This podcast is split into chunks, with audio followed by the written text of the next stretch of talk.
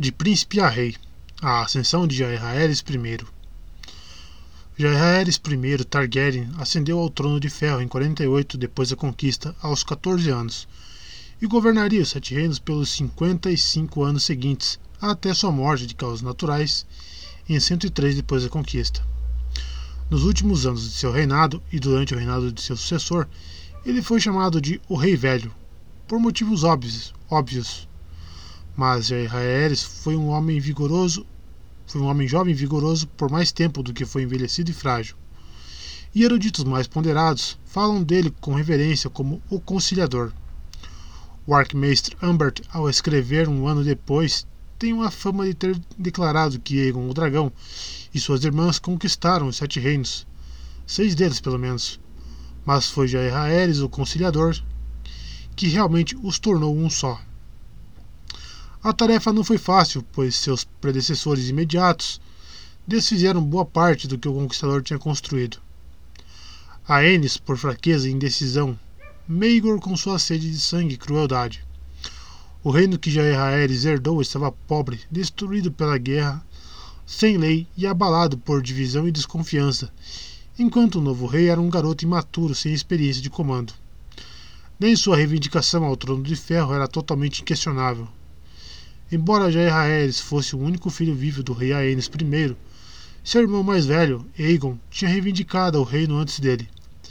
Aegon, o sem coroa, morreu na batalha sob o olho de Deus ao tentar destronar o seu tio Maegor. Mas antes tomou a irmã Rhaena como esposa e teve duas filhas, as gêmeas Aérea e Raela. Se Maegor o Cruel fosse considerado só um usurpador sem direito de governar, como certos meses argumentavam, o príncipe Aegon foi o verdadeiro rei, e a sucessão por direito devia passar para sua filha mais velha, Aérea, e não para seu irmão mais novo. Mas o sexo das gêmeas pesou contra elas, assim como a idade. As garotas tinham apenas seis anos na ocasião da morte de Maegor. Além disso, relatos deixados por contemporâneos sugerem que a princesa Aérea era uma criança tímida quando, nova, dada a lágrimas e a mulher à cama, enquanto Raela, a mais ousada e robusta das duas, era uma noviça a serviço do septo estrelado e prometida à fé. Nenhuma delas parecia ter o necessário para ser rainha. Sua mãe, a rainha Raena, admitiu isso quando concordou que a coroa devia ir para o seu irmão Jaehaerys e não para suas filhas. Alguns sugerem que a própria Raena poderia ter feito a reivindicação mais forte à coroa, sendo filha primogênita do rei Aenys e da rainha Alissa. Houve até alguns que sussurraram que foi a rainha Raena quem de alguma forma planejou livrar o reino de Maegor o Cruel, embora nunca tenha se estabelecido precisamente de que forma ela poderia ter arquitetado a morte dele depois de fugir de Porto Real em sua dragão Dreamfire. Entretanto, seu sexo te punha contra ela. Aqui não é Dorne, disse Lord Rogar Baratheon, quando a ideia foi apresentada a ele, e Raena não é Niméria. Ademais, a rainha, duplamente enviuvada, passou a odiar Porto Real e a corte, e só desejava voltar à Ilha Bela, onde conseguiu encontrar certa paz antes de seu tio fazer dela uma de suas noivas de preto. O príncipe Jair Aéres ainda estava a um ano e meio da maioridade, da maioridade quando subiu ao trono de ferro pela primeira vez. Assim, ficou determinado que sua mãe, a rainha viúva Alissa, atuaria como regente dele, enquanto Lord Rogar serviria como mão e protetor do território. Mas que não fique parecendo que Jair Aéres era uma mera marionete. Desde o começo, o menino rei insistiu em ter voz em todas as decisões tomadas em seu nome. Enquanto os restos mortais de Maegor I Targaryen eram queimados em uma pira funerária, seu jovem sucessor enfrentou sua primeira decisão crucial: como lidar com os apoiadores do tio que restavam. Quando Maegor foi encontrado morto no trono de ferro, a maioria das grandes casas do reino e muitos senhores menores já o tinham abandonado. Mas muitos, não são todos. Muitos daqueles cujas terras e castelos eram próximas de Porto Real e das terras da coroa ficaram ao lado de Maegor até a hora de sua morte. Entre eles, os Lord Rosby e Towers. Os últimos homens vivos, os últimos homens a verem o rei vivo. Outros que seguiam seu estandarte eram Lords Stockworth, Massey, Hart, Bywater, Darkling, Hollingford, Mallory, Bar Amon, Birk, Stoughton e Buckwell. No caos que, que se sucedeu à descoberta do corpo de Maegor, Lord Rosby bebeu um cálice de cicuta para se juntar a seu rei na morte. Buckwell e Hollingford tomaram um navio para Pentos, enquanto a maioria dos outros fugiu para seu castelo de fortalezas. Só Darkling e Stoughton tiveram a coragem de permanecer com Lord Towers para entregar a Fortaleza Vermelha quando o príncipe Jair Aerys e suas irmãs Raena e Alizane desceram do castelo em seus dragões. As crônicas da corte nos contam que, quando o jovem príncipe saltou das costas de Vermitor, os três lords leais se ajoelharam para colocar as espadas aos pés dele, aclamando o rei. Vocês chegaram atrasados ao banquete, o príncipe Jair supostamente disse a eles, embora entombrando. E essas mesmas lâminas ajudaram a matar meu irmão Aegon sob o olho de Deus. Sob sua ordem, os três foram imediatamente acorrentados embora alguns no grupo do príncipe tivessem pedido que eles fossem executados ali mesmo.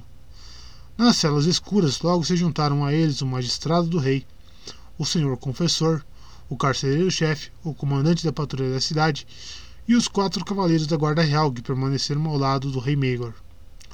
Uma quinzena depois, Lord Rogar Baratheon e a rainha Alissa chegaram a Porto Real com seu exército e centenas de pessoas foram capturadas e aprisionadas. Fossem cavaleiros, escudeiros, intendentes, septões ou servos, a acusação contra eles era a mesma. Eles eram acusados de terem ajudado e cooperado com Maegor Targaryen no ato de usurpar o trono de ferro, e em todos os crimes, crueldades e atos irregulares que vieram em seguida. Nem mesmo as mulheres foram poupadas. As damas de nascimento nobre que, assistiram às noivas de preto também foram presas, juntamente com um grupo de prostitutas de classe baixa citadas como putas de Maegor. Com as masmorras da Fortaleza Vermelha lotadas, surgiu a questão do que deveria ser feito com os prisioneiros. Se Maegor fosse considerado usurpador, todo o reino dele fora ilegal e quem o apoiou era culpado de traição e precisava ser executado. Era isso que desejava a rainha Alissa, a rainha viúva tinha perdido dois, dois filhos para a crueldade de Maegor e não pretendia conceder aos homens que cumpriram as, ordem de, as ordens dele nem mesmo a dignidade de um julgamento. Quando meu, quando meu menino Viserys foi torturado e morto, esses homens ficaram em silêncio e não disseram nada em protesto, disse ela. Por que deveríamos ouvi-los agora? Contra a fúria dela estava Lord Rogar Baratheon, mão do rei protetor do território. Embora Sua Senhoria concordasse que os homens de Maegor eram merecedores de punição, ele observou que se os prisioneiros fossem executados, os homens ainda leais ao usurpador não ficariam inclinados a se submeter. Lord Rogar não teria outra escolha além de entrar no castelo de cada um deles e os arrancar de suas fortalezas com aço e fogo. Pode ser feito, mas a que custo? perguntou ele. Seria uma empreitada sangrenta, que poderia acabar endurecendo o coração deles contra nós. Permita que os homens de Maegor enfrentem o julgamento e confessem sua traição, pediu o protetor. Os considerados culpados dos piores, piores crimes poderiam ser executados. Para o resto, que oferecessem reféns que garantissem sua futura lealdade e que entregassem parte de suas terras e castelos. A sabedoria da abordagem de Lord Rogar ficou claro para a maioria dos, dos outros apoiadores do jovem rei, mas as visões dele talvez não tivessem prevalecido se o próprio Jair Aerys não tivesse se envolvido. Embora só tivesse 14 anos, o menino rei provou desde o começo que não aceitaria ficar sentado docilmente enquanto outros governavam em seu nome. Com o mestre, sua irmã Alizane e um grupo de jovens cavaleiros ao seu lado, Jair Aerys subiu ao trono de ferro e convocou seus lords. Não vai haver julgamento, nem tortura, nem execução, anunciou ele. Anunciou ele a todos. O reino precisa ver que não sou meu tio, não vou começar meu reinado com um banho de sangue. Alguns seguiram meu estandarte cedo, outros tarde. Que o resto venha agora. Já Israel ainda não tinha sido coroado nem ungido e ainda não tinha chegado à maioridade. Seu pronunciamento, portanto, não tinha força legal e ele não tinha autoridade, autoridade de anular as decisões de seu conselho e da sua regente. Mas o poder de suas palavras foi tal assim como a determinação que ele exibiu ao olhar, olhar para todos do trono de ferro, que Lords Baratheon e Velaryon na mesma hora deram apoio ao príncipe e o restante logo os acompanhou. Só sua irmã Raena ousou contrariá-lo. Vou aplaudir quando a coroa for colocada na sua cabeça, disse ela, assim como já aplaudiram nosso tio e nosso pai antes dele. No final, a questão ficou na mão da regente, e embora a rainha Alissa desejasse vingança pelo que tinha sofrido, ela também não estava disposta a ir contra os desejos do filho. Faria ele parecer fraco, alegam que ela disse para Lord Rogar, e ele nunca deve parecer fraco. Esse foi o declínio do pai dele. E foi assim que a maioria dos homens de Magor foi poupada. No dia que, nos dias que se seguiram, as masmorras de Porto Real foram esvaziadas. Depois de receberem comida e bebida e trajes limpos, os prisioneiros foram levados à sala do trono em grupos de sete. Lá, perante os olhos de deuses e homens, eles renunciaram à fidelidade a Magor e juraram lealdade ao sobrinho dele, Jair de joelho, para em seguida o jovem rei mandar cada homem se levantar, conceder-lhe perdão e devolver suas terras e títulos. Mas não se deve pensar que os acusados escaparam sem punição. Cada lorde e cavaleiro foi compelido a enviar um filho à corte para servir o rei e permanecer como refém. Para os que não tinham filhos, uma filha foi exigida. Os mais ricos dos lordes de Maegor também entregaram certas terras. Tower, Darklings e Stalton entre eles. Outros compraram seu perdão com ouro. A clemência real não se estendeu a todos. Os carrascos, carcereiros e confessores de Megor foram todos declarados culpados de cumplicidade com Tiana da Torre na morte, na tortura e morte do príncipe Viserys, que foi brevemente herdeiro e refém de Megor.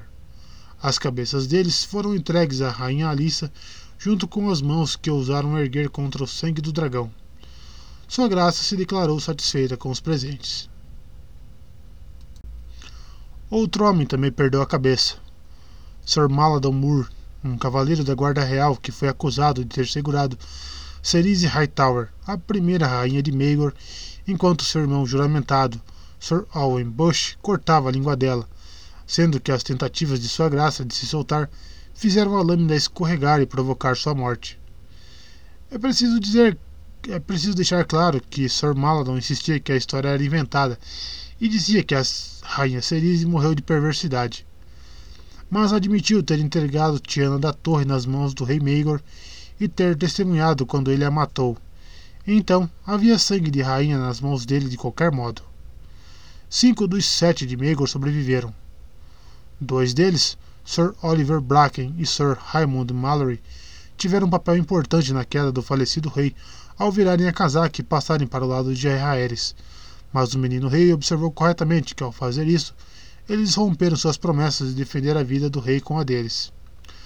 Não aceito cinco quebradores de, de, de promessas na minha corte, declarou ele. Todos os cinco guardas do rei foram sentenciados à morte. Mas, com uma súplica da princesa Alizene, chegou-se ao consenso de que poderiam ser poupados se eles trocassem os mantos brancos por pretos ao se juntarem à patrulha da noite. Quatro dos cinco aceitaram essa clemência e partiram para a muralha. Junto com Sir Oliver e Sir Raymond, Sir Raymond os vira-casacas foram Sir John Tollett e Sir Simon Crane. O quinto guarda real, Sir Harold Langwater, Langward, Langward exigiu um julgamento por batalha. Já Israelis concedeu o desejo dele e ofereceu, e ofereceu enfrentar pessoalmente Sir Harold em combate mas isso lhe foi negado pela rainha regente. Um jovem cavaleiro das terras da tempestade foi enviado como campeão da coroa. Sir Giles Morgan, o homem escolhido, era sobrinho de Daemon, o devoto, o grande capitão dos filhos do guerreiro que os liderou no julgamento dos sete contra Maegor. Ansioso para provar a lealdade de sua casa ao novo rei, Sir Giles trabalhou rapidamente no idoso Sir Harold e foi condecorado senhor comandante da Guarda Real de Aéreos pouco depois. Enquanto isso, a história da clemência do príncipe se espalhou pelos, pelo reino. Um a um, o restante dos aliados do rei Meigor dispensaram seus exércitos, deixaram seus castelos e fizeram a viagem até Porto Real. E fizeram a viagem até Porto Real para jurar fidelidade. Alguns agiram com relutância, com medo de Jair se mostrar um rei fraco e ineficiente como seu pai. Mas como Maegor não tinha deixado herdeiros legítimos, não havia rival plausível para que sobreviesse oposição. Até os mais ardorosos dos apoiadores de Maegor foram conquistados quando conheceram Jair Aerys, pois ele era tudo que um príncipe deveria ser: desenvolto, generoso e tão cavalheiresco quanto, quanto corajoso. O grande mestre Benifer, em retorno recente do exílio autoimposto em Pentos, escreveu que ele era instruído como um mestre e piedoso como um septão, e embora parte disso possa ser atribuído a Lisonja, também havia certa verdade. Até sua mãe, a rainha Alissa, supostamente chamou de Jair Aerys de o melhor dos meus três filhos.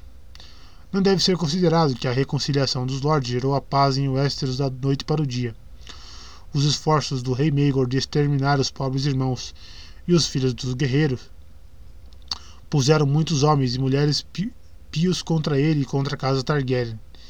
Enquanto ele condicionava cabeças de centenas de estrelas e espadas, Outras centenas continuavam soltas e dezenas de milhares de lordes menores, cavaleiros com terras e plebeus os abrigavam, alimentavam e ofereciam ajuda e consolo sempre que podiam. Silas Maltrapilho e Denis o Manco comandaram grupos de andarilhos de pobres irmãos que iam e viam como fantasmas sumindo na vegetação sempre que ameaçados. Ao norte do, dentro do, do Dente Dourado, o cachorro vermelho das colinas, Sir Geoffrey Doggett, se deslocava entre as terras ocidentais e as terras fluviais como queria, com o apoio e a conivência da senhora Lucinda, a esposa devota do senhor de Corre Rio. Sir Geoffrey, que assumiu o mantelete de grande capitão dos filhos do guerreiro, anunciou sua intenção de restaurar a orgulhosa ordem e sua antiga glória e estava recrutando cavaleiros para, seus, para seu estandarte. Mas a maior ameaça estava no sul, onde o Sepetão Lua e seus seguidores acampavam abaixo das muralhas de Vila Velha, defendida por Lord Oakhart e Lord Howen e seus cavaleiros. Um homem corpulento e enorme, Lua foi abençoado com uma voz trovejante e presença tipo física imponente. Embora seus próprios irmãos o, o tivessem proclamado o verdadeiro Alto Septão, aquele Septão, se é que era mesmo um, não era a imagem da piedade. Ele se gabava com orgulho de que A Estrela de Sete Pontas era o único livro que já tinha, já tinha lido, e muitos questionavam até isso, pois não se sabia, pois não se sabia dele já ter citado aquele tomo sagrado, e nenhum homem o tinha visto ler ou escrever. Descalço, barbado e tomado de imenso fervor, o mais pobre irmão podia falar durante horas e muitas vezes fazia exatamente isso. E ele falava sobre pecado, Sou um pecador, eram as palavras com as quais o septão Lua começava todos os sermões. E era mesmo. Uma criatura de apetites imensos, glutão e bêbado renomado por sua depravação. Lua se deitava cada noite com uma mulher diferente e engravidou tantas que seus acólitos começaram a dizer que a semente dele era capaz de tomar uma mulher estéril fértil. Tal era a ignorância e insensatez de seus seguidores que essa história se espalhou como verdadeira. Maridos começaram a oferecer suas esposas a ele e as mães às suas filhas. O septão Lua nunca recusava essas ofertas, e depois de um tempo, alguns cavaleiros andantes e homens de armas dentre seus seguidores começaram a pintar imagens da pica de lua nos escudos, e um comércio vigoroso de massas pingentes e cajados entalhados para parecerem um membro de lua surgiu. Acreditava-se que um toque na ponta desses talismãs concedia prosperidade e boa sorte. Todos os dias o Septão Lua se apresentava para denunciar os pecados da casa Targaryen e o Lambe-Botas, que permitia suas abominações, enquanto em Vila Velha, o verdadeiro pai dos fiéis tinha se tornado um prisioneiro em seu próprio palácio, incapaz de sair do confinamento do septo estrelado. Embora Lord Hightower tivesse fechado os portões para o Septão Lua e seus seguidores e se recusado a permitir a entrada deles na cidade, não estava ansioso para pegar em armas contra eles, apesar dos repetidos pedidos de sua alta santidade. Quando questionado sobre os motivos, sua senhoria citava um desprazer por derramar sangue piedoso, mas muito alega muitos alegavam que a verdadeira razão era sua falta de disposição de travar batalha contra os lords Oakhart e Rowan, que ofereceram sua proteção ao Septão Lua. A relutância dele lhe rendeu o apelido de Sir Donnell o Moroso por parte dos mestres da cidadela. O longo conflito entre o rei Maegor e a fé tornou imperativo que Jair Aerys fosse ungido pelo alto fosse ungido rei pelo alto septão, como concordavam Lord Rogar e a rainha regente.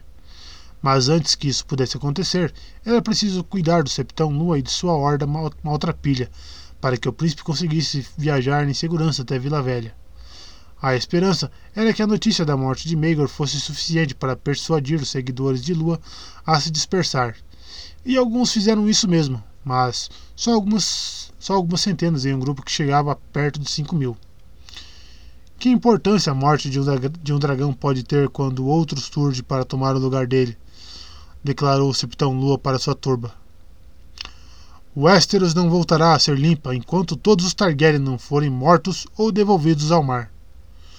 Todos os dias ele voltava a pregar, suplicando ao Lord Hightower que entregasse Vila Velha para ele, convocando o Alto Lume Botas a deixar o septo estrelado e enfrentar a ira dos pobres irmãos que ele traíra, e o povo do território a um levante. E todas as noites ele voltava a pecar. Do outro lado do território de Porto Real, Jair Raeres e seus conselheiros pensavam em como livrar o reino dessa praga. O menino rei e suas irmãs Raena e Alizene tinham dragões, e alguns achavam que a melhor forma de lidar com o Septão Lua era a mesma que Egon, o Conquistador, e suas irmãs lidaram com os dois reis no Campo de Fogo. Mas Jair Raeres não gostava desse tipo de matança, e sua mãe, a rainha Alissa, proibiu secamente, lembrando-os do destino de Rhaenys Targaryen e seu dragão Indorne. Lord Rogar, o mão do rei, a mão do rei, disse com certa relutância que levaria seu exército pela campina e dispersaria os homens de, de lua com o uso da força das armas. Embora isso significasse usar o povo da Terra da Tempestade e qualquer outra força que ele conseguisse reunir contra os lords Rohan e Oakhart e seus cavaleiros e homens de armas, assim como contra pobres irmãos. É provável que vençamos, disse o protetor, mas não sem pagar um preço. Talvez os deuses estivessem ouvindo, pois, enquanto o rei e o conselho discutiam em Porto Real, o problema foi resolvido da forma mais inesperada. O crepúsculo caía do lado de fora de Vila Velha quando o Septão Lua se recolheu à sua tenda para a refeição da noite, exausto depois de um dia de pregação. Como sempre, estava protegido por seus pobres irmãos, homens por, enormes portando machados e com barbas longuíssimas. Mas quando uma bela jovem se apresentou na tenda do septão com um garrafão de vinho que desejava dar à sua, sua santidade em troca de ajuda, eles a deixaram entrar na mesma hora. Eles sabiam qual era o tipo de ajuda que a mulher desejava, o tipo que colocaria um bebê em sua barriga. O período curto passou, durante o qual os homens do lado de fora da tenda ouviram gargalhadas ocasionais do septão Lua lá dentro. Mas de repente houve um gemido, um grito de mulher e um berro de fúria em seguida. A aba da tenda foi aberta e a mulher saiu, seminua e descalça, e disparou com os olhos arregalados e expressão apavorada, antes que qualquer um dos pobres irmãos pudessem pensar em impedi-la. O septão Lua apareceu um momento depois nu, rugindo encharcado de sangue. Ele estava segurando o pescoço e sangue corria entre os dedos e pingava da barba onde a garganta tinha sido cortada. Dizem que Lua cambaleou por metade do acampamento, indo de fogueira em fogueira atrás da prostituta que o cortou. Até que chegou um momento em que sua grande força falhou. Ele desabou e morreu enquanto seus acólitos o cercavam, chorando sua morte. Não havia sinal da matadora. Ela sumiu na noite e nunca mais foi vista. Os pobres irmãos furiosos reviraram o acampamento dia um dia e uma noite em busca da jovem, derrubando barracas, pegando dezenas de mulheres e batendo em qualquer homem que tentasse atrapalhar. Mas a caçada não deu em nada. Os próprios guardas do Septão Lua não conseguiam concordar sobre a aparência da assassina. Os guardas lembravam que a mulher tinha levado um garrafão de vinho como presente para o Septão. Metade do vinho ainda estava na garrafa quando a tenda foi revistada, e quatro dos, quatro dos pobres irmãos beberam quando o sol estava nascendo, depois de carregarem o cadáver do profeta de volta para a cama. Todos, todos os quatro estavam mortos antes do meio-dia. O vinho estava envenenado. Depois da morte de Lua, o exército maltrapilho que ele levou até Vila Velha começou a se desintegrar. Alguns de seus seguidores já tinham partido quando a notícia da, da morte do rei Maegor e da ascensão do príncipe Jair Haeres chegou a eles. Agora esses poucos viraram muitos. Antes mesmo de o cadáver do septão começar a feder, uma dezena de pretendentes rivais se apresentou para reivindicar o mantelete dele, e lutas começaram a acontecer entre seus respectivos seguidores. Era de pensar que os homens de Lua procurariam os dois lords entre eles para obter a liderança, mas nada poderia estar mais distante da verdade. Os pobres irmãos não respeitavam a nobreza, e a relutância dos Lord Rowan e Oakhart de comprometerem seus cavaleiros e homens de armas a um ataque às muralhas de Vila Velha os deixou desconfiados. A posse dos restos mortais de Lua acabou se tornando o pomo da discórdia entre, os do seu, entre dois de seus possíveis sucessores o pobre irmão conhecido como Rob o Faminto, e um certo Lorcas, chamado Lorcas o Estudado, que se gabava de saber a estrela de sete pontos inteira de cor.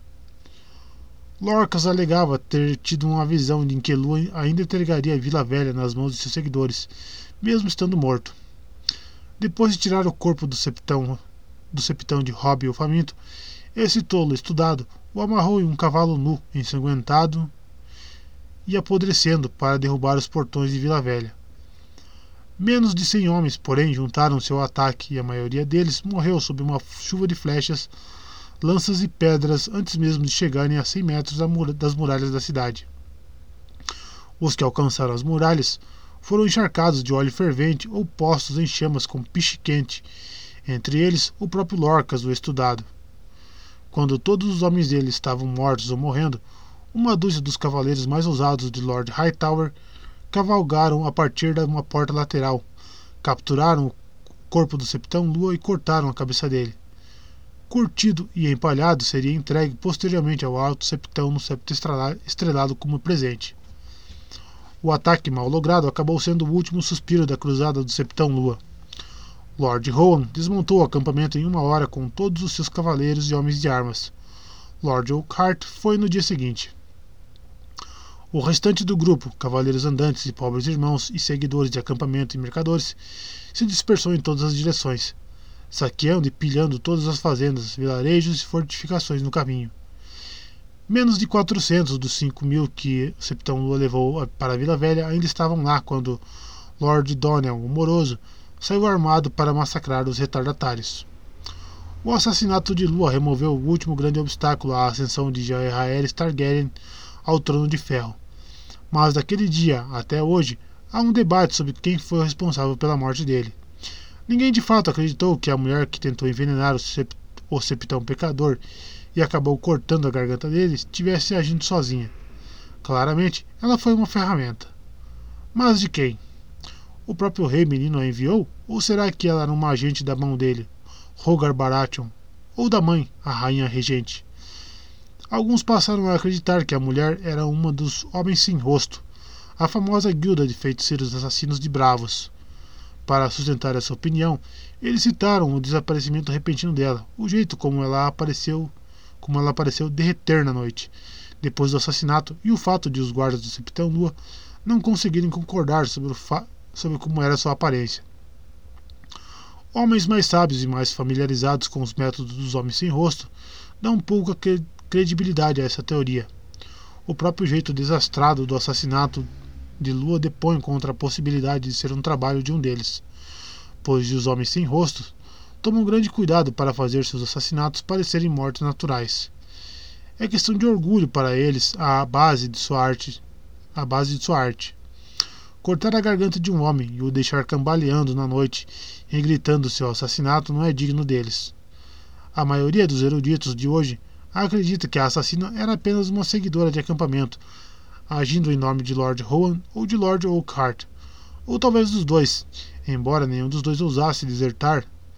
Embora nenhum dos dois ousasse desertar Lua quando ele estivesse ainda vivo, o vigor com que abandonaram a causa depois de sua morte sugere que o agravo deles era com Maegor, não com a casa Targaryen. E de fato, ambos logo voltariam à Vila Velha penitentes e obedientes, para se curvarem ao príncipe Jaehaerys em sua coroação. Com o caminho para a Vila Velha livre e seguro novamente, a coroação ocorreu no septo estrelado no último, nos últimos dias do ano 48 depois da conquista. O Alto Septão, o Alto Lambibotas, que o Septão Lua queria derrubar, ungiu o jovem rei em pessoa e pôs a coroa de seu pai, Aenis, na cabeça dele. Sete dias de festa vieram em seguida, durante as quais centenas de senhores, grandes e pequenos, apareceram para se curvar e jurar suas espadas a, a Jaehaerys. Entre os presentes estavam suas irmãs Raena e Alizene, suas jovens sobrinhas Aérea e Raela, sua mãe, a rainha regente Alissa, a mão do rei, Rogar Baratheon, Sir Giles Morgan, o senhor comandante da Guarda Real, o grande mestre Pennifer e os arquimestres reunidos da cidadela, e um homem que ninguém esperaria ver, Sir Geoffrey Doggett, o cachorro vermelho das colinas, autoproclamado grande capitão dos insurgentes filhos do guerreiro. Doggett chegou em companhia do senhor e da senhora Tully de Corre Rio, não acorrentado como a maioria poderia esperar, mas com um salvo-conduto com, com o selo do próprio rei. O grande mestre Bennifer escreveu depois que a reunião entre o rei menino e o cavaleiro insurgente pôs a mesa para todo o reino de Aerys fazer o mesmo. Quando Sir Geoffrey e a senhora Lucinda pediram que ele desfizesse os decretos do seu, rei, do seu tio Maegor e readmitisse as espadas e estrelas, Jair Aerys recusou com firmeza. A fé não precisa de espadas, declarou ele. Eles têm a minha proteção, a proteção do trono de ferro. Mas ele revogou as recompensas que Maegor tinha prometido pelas cabeças dos filhos do guerreiro e dos próprios irmãos. Não farei guerra contra meu próprio povo, disse ele, mas também não tolerarei traição e rebelião. Eu me, eu me insurgi contra seu tio, como você, respondeu o cachorro vermelho das colinas. Foi mesmo, concedeu Jair Aeres, e lutou bravamente, nenhum homem pode negar. Os filhos do guerreiro não existem mais e suas promessas a eles estão no final. Mas seu serviço não precisa estar. Tenho uma posição para você. E com essas palavras, o jovem rapaz chocou a corte ao oferecer a Sir Geoffrey uma posição ao seu lado como cavaleiro da guarda real. Um silêncio se espalhou contra o grande mestre Benifer, e quando o cachorro vermelho puxou a espada longa, houve alguns que temeram que ele pudesse estar prestes a usá-la para atacar o rei. Mas o cavaleiro se apoiou em um dos seus joelhos e baixou a cabeça e colocou a lâmina aos pés de Aerys. Dizem que havia lágrimas em seu rosto. Nove dias depois da coroação, o jovem rei partiu de Vila Velha para Porto Real. A maior parte da corte viajou com ele no que se tornou um grande cortejo pela campina. Mas sua irmã Raena ficou com eles só até Jardim de Cima, onde montou no, na dragão Dreamfire para voltar à Ilha Bela e para o castelo de Lord Farma, acima do mar, despedindo-se não só do rei, mas de suas filhas. Raela, noviça prometida à fé, ficou no septo estrelado, enquanto sua irmã gêmea, Aérea, seguiu com o rei até a Fortaleza Vermelha, onde ela serviria como copeira e dama, da, dama de companhia da princesa Alizene. Mas aconteceu uma coisa curiosa com as meninas da princesa com as meninas da rainha Raena depois da coroação do rei, como foi observado. As gêmeas sempre foram uma imagem espelhada uma de outra em aparência, mas não em temperamento. Enquanto Raela era famosa por ser uma criança ousada e voluntariosa e um terror para as septãs encarregadas dela, Aérea era famosa por ser uma criança tímida e acanhada, muito dada a lágrimas e medos. Ela tem medo de cavalos e de cachorros, de garotos com vozes altas, de homens de barba e de dançar e morre de medo de dragões, escreveu o grande mestre Benifer quando a Aérea voltou, quando a Aérea foi para a corte pela primeira vez. Mas isso foi antes da queda de Maegor e da coroação de Jaehaerys. Depois, a gêmea que ficou em Vila Velha se dedicou às orações e ao estudo, e nunca mais precisou ser repreendida, enquanto a gêmea que voltou para Porto Real se mostrou cheia de vida, perspicaz e aventureira, e em pouco tempo passava metade de seus dias nos canis, nos estábulos e nos pátios de dragões.